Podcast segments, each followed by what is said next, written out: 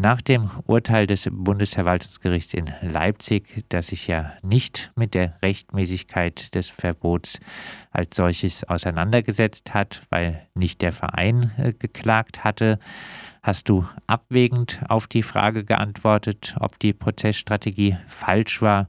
Nun würdest du aber klar sagen, sie war falsch. Warum?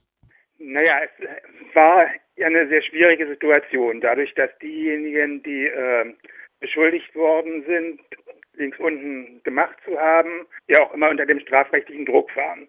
Das führte jetzt aber zu einer Prozessstrategie, äh, dass sich das strafrechtliche Interesse, da nach Möglichkeit äh, rauszukommen und das Interesse in dem Verwaltungsgerichtsverfahren offensiv vorzugehen, kollidierten. Also das Problem, was sich in der mündlichen Verhandlung herausstellte, war ja, dass das ähm, Bundesverwaltungsgericht sagte und dass das Bundesverwaltungsgericht dieser Auffassung ist, ist äh, schon seit langem bekannt. Also das wussten ja auch die äh, Anwältinnen und das werden die den Betroffenen auch erklärt haben, sagt, wir überprüfen Vereinsverbote nur dann, wenn die Vereine klagen.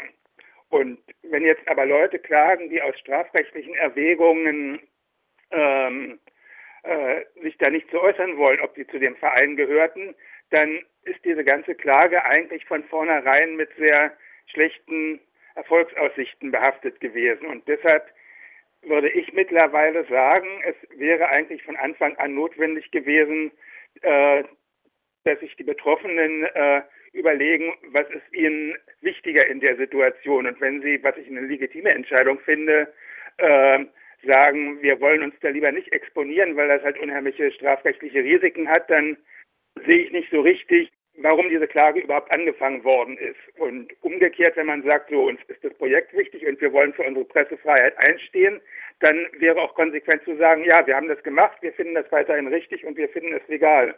Das wäre dann auch ein bisschen eine Kritik an äh, Anna und Arthur-Prinzip, wie es Antirepressionsstrukturen, linke Antirepressionsstrukturen ja äh, meist äh, propagieren, äh, weil die Betroffenen sich ja dann wirklich äh, selbst hätten belasten müssen.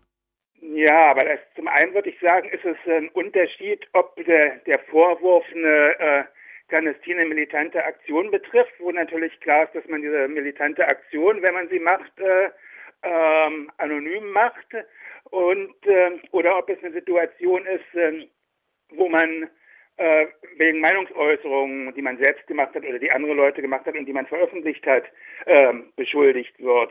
Da geht es ja eigentlich um eine Sache, wo vom Grundprinzip der Pressefreiheit, der Meinungsäußerungsfreiheit her klar ist, äh, oder der Anspruch des äh, liberalen Staates ist, dass äh, das eigentlich nicht kriminalisiert werden soll. Das heißt, man wäre da ja in einer ganz anderen Konstellation als bei einer Konstellation, wo klar ist, äh, man darf halt kein fremdes Eigentum beschädigen und äh, so, das ist der, der eine Unterschied. Und zum anderen, selbst auf dieser anderen Ebene, wenn wir jetzt mal Verfahren wie noch in den 70er Jahren nehmen und in den 80er Jahren, wenn da Leute aus der RAF angeklagt waren, haben sie ja auch nicht bestritten, dass sie Mitglieder der RAF waren. Sie haben nichts zu den konkreten Taten gesagt, aber sie haben das politische Konzept verteidigt.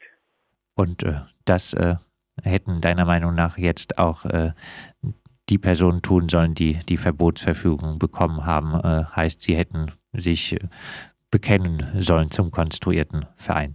Das kann ich ja nicht für die Genossen und Genossinnen entscheiden. Wir, jeder muss für, sich selber und jeder muss für sich selber die äh, Risikoabwägung treffen und äh, entscheiden, welche Risiken sie eingehen. Da kann es, glaube ich, nicht von Dritten eine Anforderung geben, sich so und so zu exponieren, zumal wenn die Betroffenen dann das Risiko ausbaden müssen.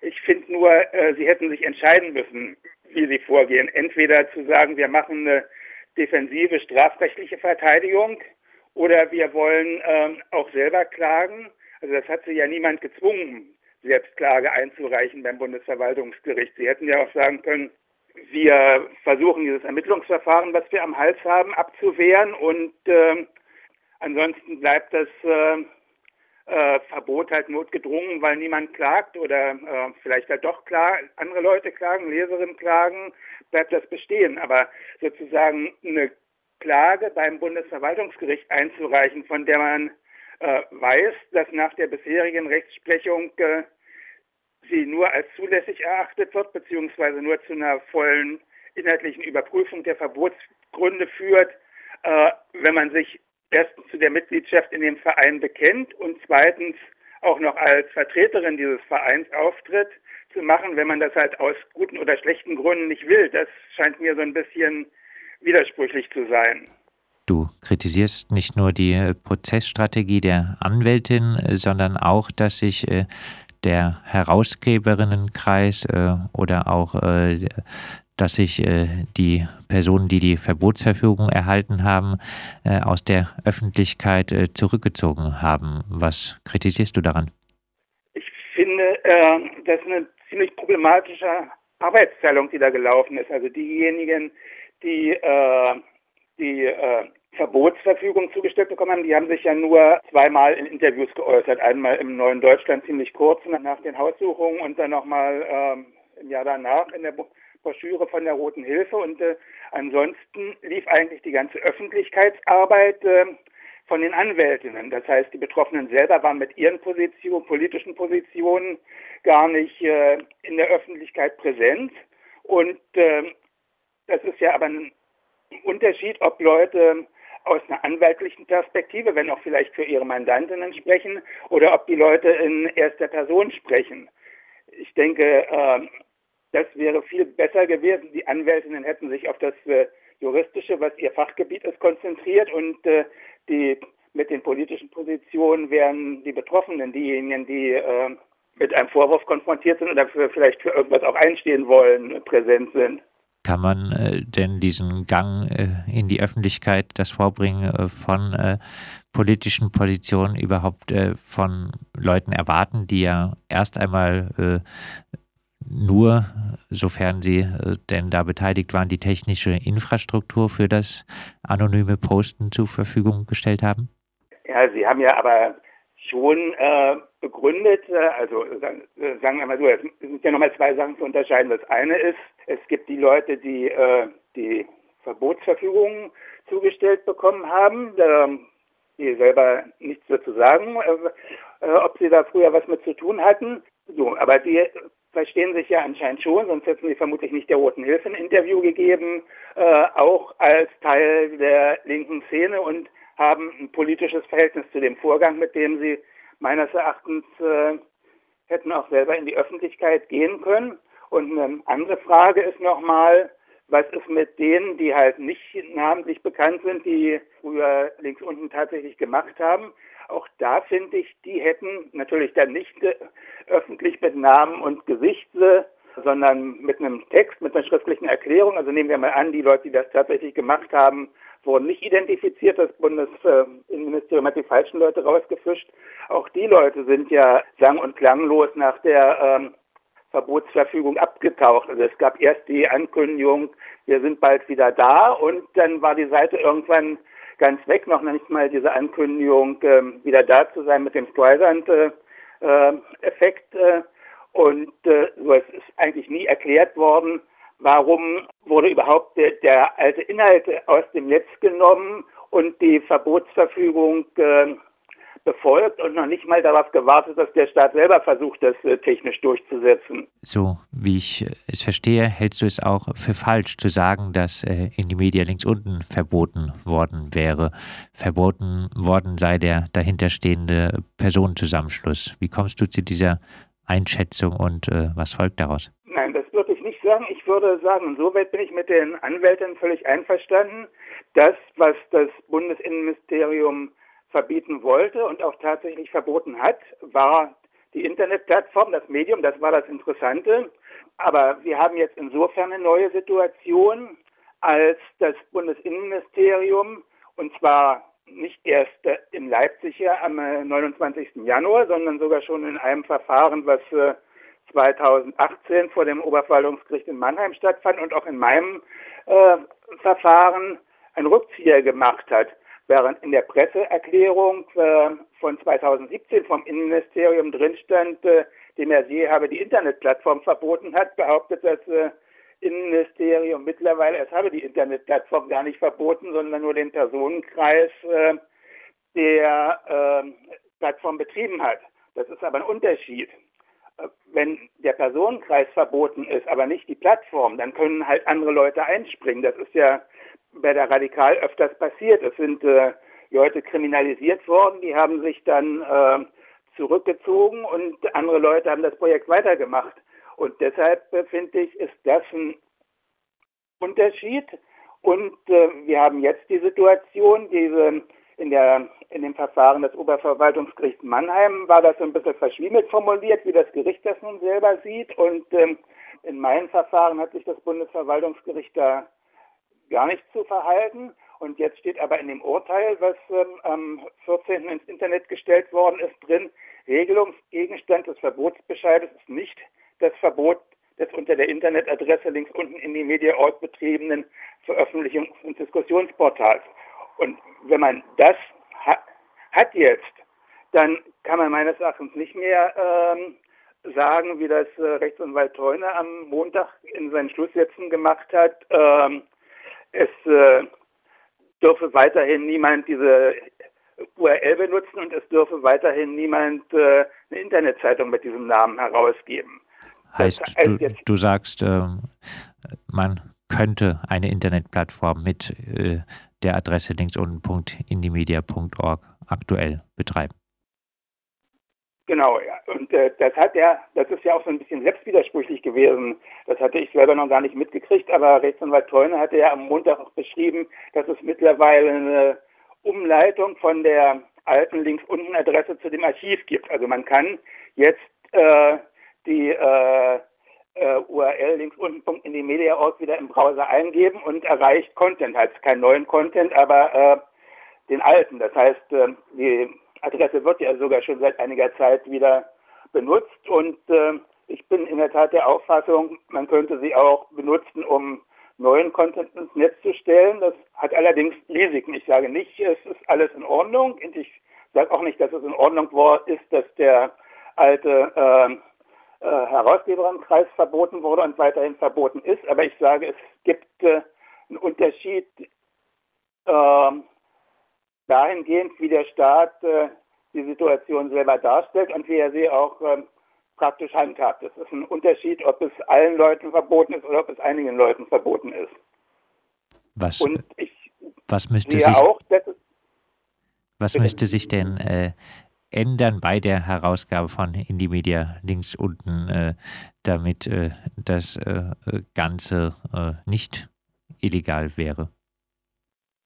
Naja, also das, das sind ja auch zwei Ebenen. Also zum einen gibt es natürlich das Risiko, was es immer gibt, äh, wenn bestimmte Texte veröffentlicht werden, äh, dass die einzelnen Texte kriminalisiert werden und dass die Leute kriminalisiert werden, die die Texte herausgeben, weil sie sich angeblich oder tatsächlich damit identifizieren.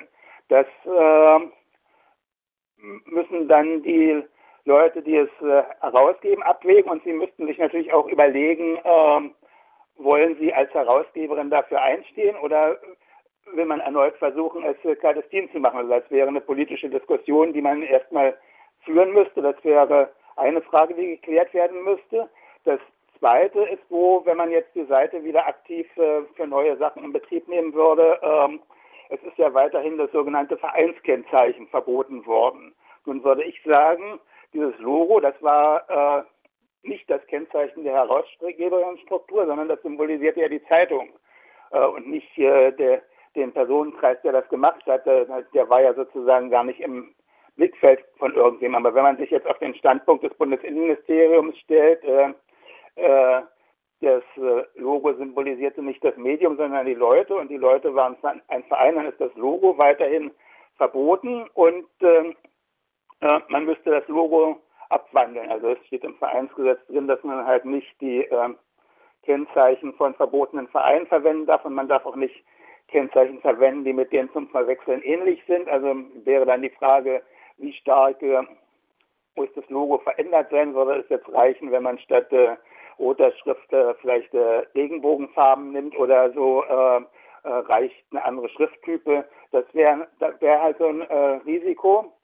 Äh, und äh, das dritte Risiko, mit dem man sich auseinandersetzen muss, äh, ist, dass äh, äh, Ersatzorganisationen von verbotenen Organisationen verboten werden können. Aber solange ein, sol ein solches Verbot nicht ausgesprochen worden ist, äh, hat die neue Struktur erstmal einen unproblematischen Status. Es äh, kann nicht sofort exekutiv oder strafrechtlich vorgegangen werden, sondern es muss eine neue Verfügung gemacht werden, wo drin steht, dass die neue, äh, neue Struktur äh, eine Fortsetzung der alten Struktur ist und dass sie auch wieder vereinsförmig organisiert ist und dass sie äh, halt dann verboten wird und dann könnte man sich halt gegen diese Gleichsetzung, gegen diese Fortsetzungsthese vor Gericht wehren. Man könnte aber nicht das alte Verfahren darüber nochmal aufrollen. Ist es denn äh, als Versagen oder Schwäche der linken Szene zu werten, dass es äh, nicht eine solche neue Struktur gibt, die äh, links unten indimedia.org auf äh, etwas veränderte Weise äh, wieder betreibt? Ich würde sagen, ja, wir, also Peter Achim und ich, die wir dieses Strafverfahren in Berlin am Hals haben, wegen unserer äh, Soli-Erklärung, die wir ähm, ähm, äh, gleich 2017 nach dem Verbot veröffentlicht hatten. Äh, wir hatten ja damals zumindest vorgeschlagen gehabt, äh, ähm, diese alten Texte wieder zu veröffentlichen und hatten aber auch gesagt, wir wollen links unten äh, so schnell wie möglich äh, wieder haben. Es war klar, dass wir jetzt Drei, äh, wir haben äh, nicht das technische Wissen dafür, äh, um das ähm, wirklich die Anonymität der Nutzerin sicherzustellen. Es ist auch klar, dass drei Leute alleine vermutlich nicht in der Lage wären, ähm, die Vielzahl von Artikeln und Kommentaren zu moderieren. Ähm, aber so, also wir wären damals äh, dafür aufgeschlossen gewesen, nachdem aber noch nicht mal zustande kam, dass die Leute, die ihre alten, völlig unproblematischen Texte, weil das keine Anschlagserklärungen waren, wieder veröffentlicht haben, haben wir uns da dann auch nicht weiter aus dem Fenster gehängt. Und das ist meines Erachtens aber schon äh, ein schweres Versäumnis der gesamten Szene, dass man das einfach so hingenommen hat und eigentlich nicht äh, kein Bewusstsein darüber bestanden zu haben scheint, was eigentlich verloren gegangen ist mit so einem gemeinsamen äh, medialen Ort, wo unterschiedliche linke Strömungen da versammelt sind. Und ähm, es scheint jetzt so zu sein, alle arrangieren sich damit, sie haben halt ihre eigene Webseite, sie haben ihren eigenen Twitter-Account, vielleicht haben sie auch noch einen Facebook-Account und ähm, ja, das finde ich schon ein schweres Versäumnis. Du würdest sagen, es geht äh, auf jeden Fall oder ist äh, auf jeden Fall was äh, sehr Wichtiges für die linke Szene verloren gegangen. Ja. Bist du denn äh, vielleicht äh, abschließend äh, angesichts des äh, Gesagten, angesichts äh, der ähm, vorherigen Prozessstrategie und auch äh, was die angedachte Prozessstrategie beim Bundesverfassungsgericht angeht, äh, überhaupt äh, optimistisch, was den Gang vors Bundesverfassungsgericht angeht? Nein, ich bin nicht sonderlich optimistisch auf der Grundlage der Argumentation, die die Anwältinnen in ihrer Presseerklärung äh, vorgestellt haben. Ich denke, der zentrale Punkt wäre, sich äh, äh also davon ausgehend, dass äh, ich davon ausgehe, dass die äh, Betroffenen ihre äh, Prozessstrategie unter dem Gesichtspunkt, dass sie nichts zur Mitgliedschaft sagen wollen, nicht ändern wollen und dass es auch juristisch gar nichts bringen würde, wenn sie sie jetzt äh, im letzten Schritt vom Bundesverfassungsgericht ändern würden. Da spielen wir sind sozusagen die Rollen werden da fortgeschrieben, die äh, in dem äh, Verfahren vom Bundesverwaltungsgericht war. Also wenn wir das mal als Ausgangspunkt gehen, nehmen, dann müsste meines Erachtens der zentrale Punkt, der vor dem äh, Bundesverfassungsgericht angegriffen wird, die Argumentation oder die Auffassung des Bundesverwaltungsgerichts sein, dass äh, wenn ein Verein verboten wird, der Verein in seinem angeblichen Recht auf Bestehen verletzt ist und nicht die einzelnen Mitglieder.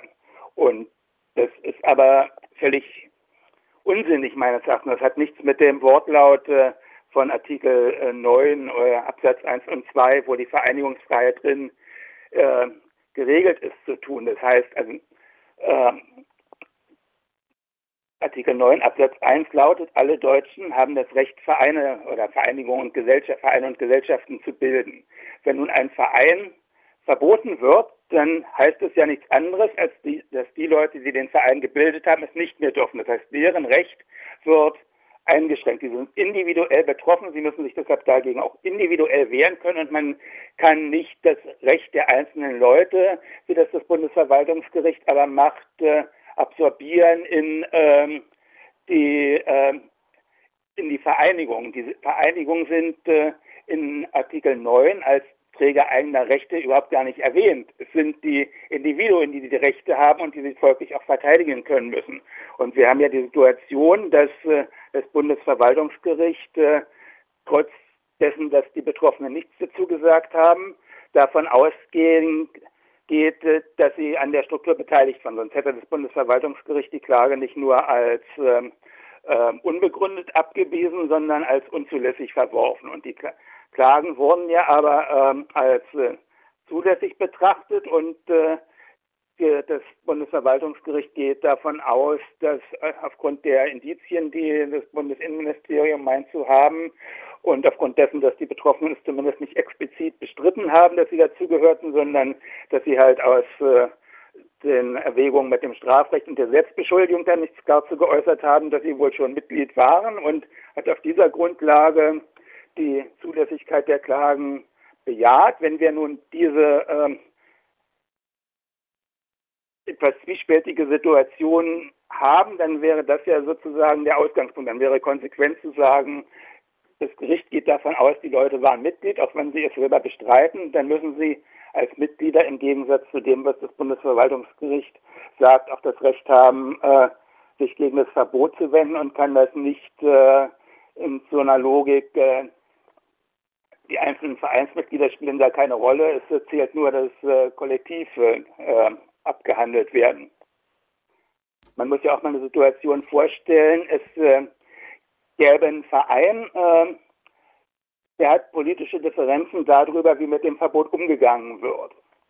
Ähm, nehmen wir an, die Mehrheit will sich dem Verbot beugen und ergreift keine Rechtsmittel.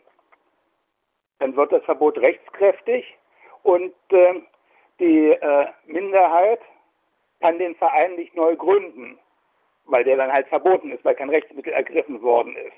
An diesem Beispiel zeigt sich meines Erachtens sehr deutlich, dass die Minderheit die das Recht haben muss, äh, auch einzeln ohne Mehrheitsbeschluss des Vereins äh, gegen das Verbot vorzugehen.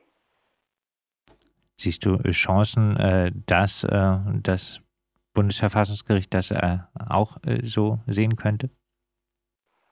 Ja, das Bundesverfassungsgericht sagt selber, es gibt zwei Grundrechte in in Artikel 9.1, also dieses Individuelle, was explizit drinsteht, und außerdem ein kollektives Recht, aber das Bundesverfassungsgericht hat zumindest bisher selbst nie ausdrücklich gesagt, dass in den Verbotsverfahren diese Absorption stattfindet, die das Bundesverwaltungsgericht macht. Und wenn wir uns außerdem noch die rechtswissenschaftliche Literatur ansehen, dann gibt es äh, ziemlich viele und auch nicht äh, nur äh, linke und liberale Rechtswissenschaftlerinnen, die aus sehr unterschiedlichen Gründen die These, äh, dass es in Artikel 9 auch ein Recht der Vereinigung gibt und dass folglich das Recht der Vereinigung, das durch Vereinsverbote verletzt wird, ist, äh, kritisieren. Ähm, ob sich äh, von diesen ganzen Stimmen in der juristischen Kommentarliteratur des Bundes äh, Verfassungsgericht überzeugen lässt, äh, ist natürlich eine offene Frage, aber das wäre meines Erachtens eine Sache,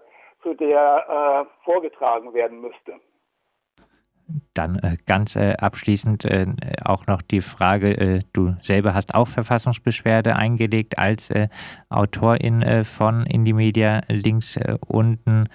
Ähm, deine Pressefreiheit werde eingeschränkt dadurch, dass die Seite vom Netz genommen wurde. Äh, siehst du da äh, Erfolgschancen? Also ich habe jetzt zumindest erstmal äh, äh, ein Aktenzeichen von dem zuständigen Senat bekommen. Es werden ganz viele Verfassungsbeschwerden schon, bevor sie überhaupt ein offizielles Aktenzeichen bekommen, aussortiert und ins sogenannte allgemeine Register gepackt. Und der nächste Schritt, der da jetzt ähm, ähm, ansteht, ist, dass äh, die zuständige Kammer entscheiden muss, äh, ob sie die äh, Verfassungsbeschwerde überhaupt zur Entscheidung annimmt und dann äh, den ähm, ähm, anderen Beteiligten, also der, dem Bundes Innenministerium und äh, dem Bundesverwaltungsgericht die Chance gibt, also den, meine Beschwerde zustellt, damit die dazu Stellung nehmen können, oder ob sie äh, die äh, Verfassungsbeschwerde nicht äh, zur Entscheidung annehmen und dann würde es überhaupt erst äh, im nächsten Schritt weitergehen. Also das ist auch jetzt bei der Verfassungsbeschwerde der Klägerin vom 29. dasselbe Prozedere. Es muss überhaupt erstmal äh, zur Entscheidung angenommen werden, bevor dann anschließend äh, die Sache ähm, intensiver geprüft wird.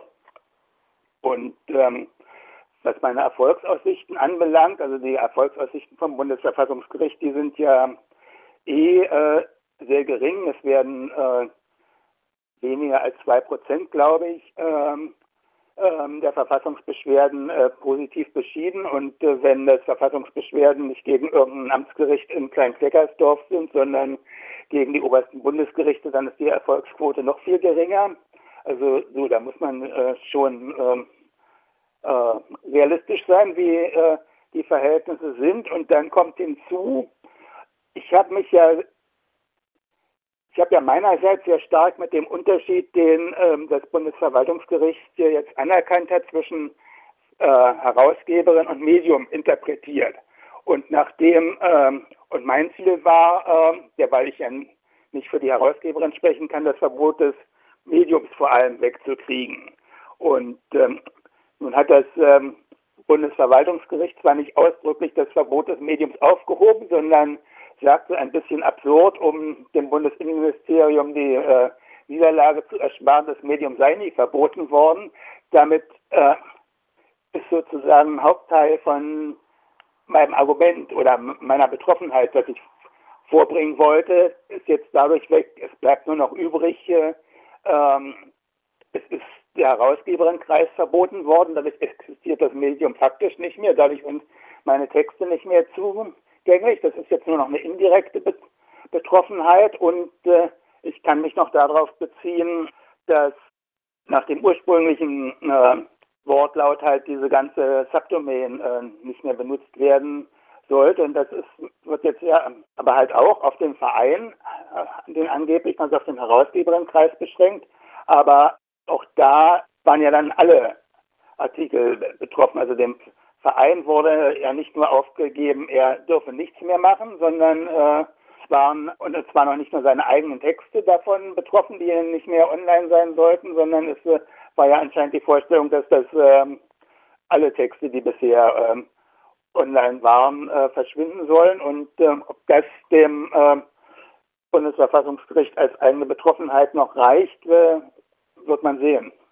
Wir werden die ganze Sache auf jeden Fall auch weiter verfolgen.